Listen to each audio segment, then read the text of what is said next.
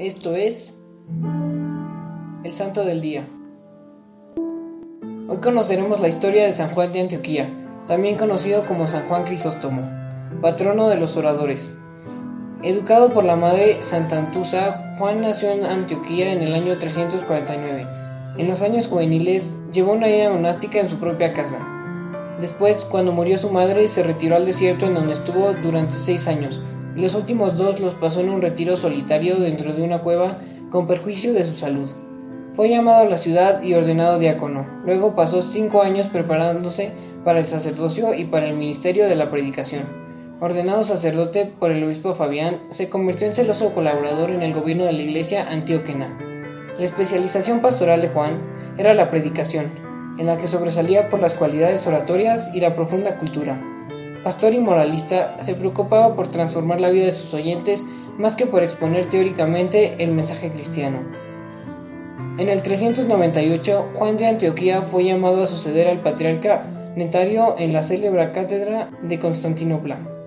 En la capital del Imperio de Oriente, emprendió inmediatamente una actividad pastoral y organizativa, que suscita admiración y perplejidad. Evangelización en los campos, fundación de hospitales, procesiones antiarrianas bajo la protección de la policía imperial, sermones encendidos en los que reprochaba los vicios y las tibiezas, severas exhortaciones a los monjes perezosos y a los eclesiásticos demasiado amantes de la riqueza.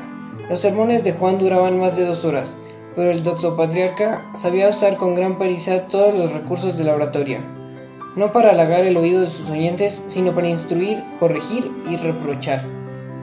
Juan era un predicador insuperable, pero no era diplomático y por eso no se cuidó contra las intrigas de la corte bizantina. Fue depuesto ilegalmente por un grupo de obispos y desterrado con la complicidad de la emperatriz Eudocia, pero inmediatamente fue llamado por el emperador Arcadio porque habían sucedido varias desgracias en el palacio. A pesar de todo, dos meses después fue nuevamente desterrado, primero a la frontera de Armenia y después más lejos a orillas del Mar Negro. Durante este último viaje, en el año 407, murió.